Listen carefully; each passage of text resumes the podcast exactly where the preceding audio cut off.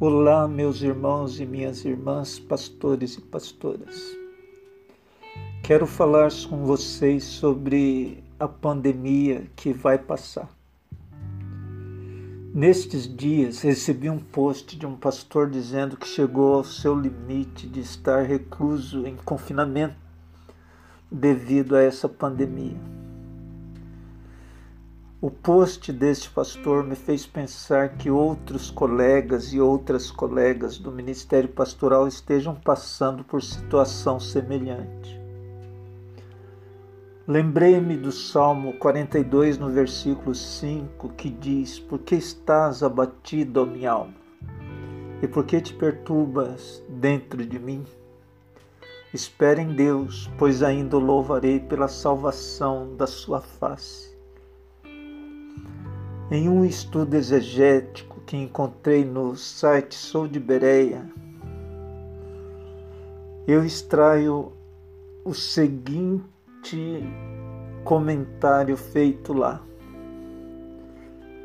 Os Salmos 42 e 43, objetos de estudo que formam uma única unidade literária, dá uma poderosa descrição de um profundo desejo do salmista pela presença do Senhor seu Deus, o Deus de Israel, por estar separado do templo de Deus, lugar de adoração. O salmista deseja voltar não só ao templo, mas também à segurança vivificante de Deus. Entendo que nós estamos em situação semelhante à dos filhos de Coré. Nós em isolamento social e eles em exílio na Babilônia por volta do século III a.C. Com o passar do tempo, a angústia e a tristeza abate a nossa alma. A saudade de realizar coisas que nos alegram aperta com o passar dos dias. Estamos desejosos de prestar culto a Deus juntos em um mesmo lugar de adoração, no templo. Sei que onde estiver um adorador, Deus estará junto, recebendo a adoração de um coração contrito e quebrantado.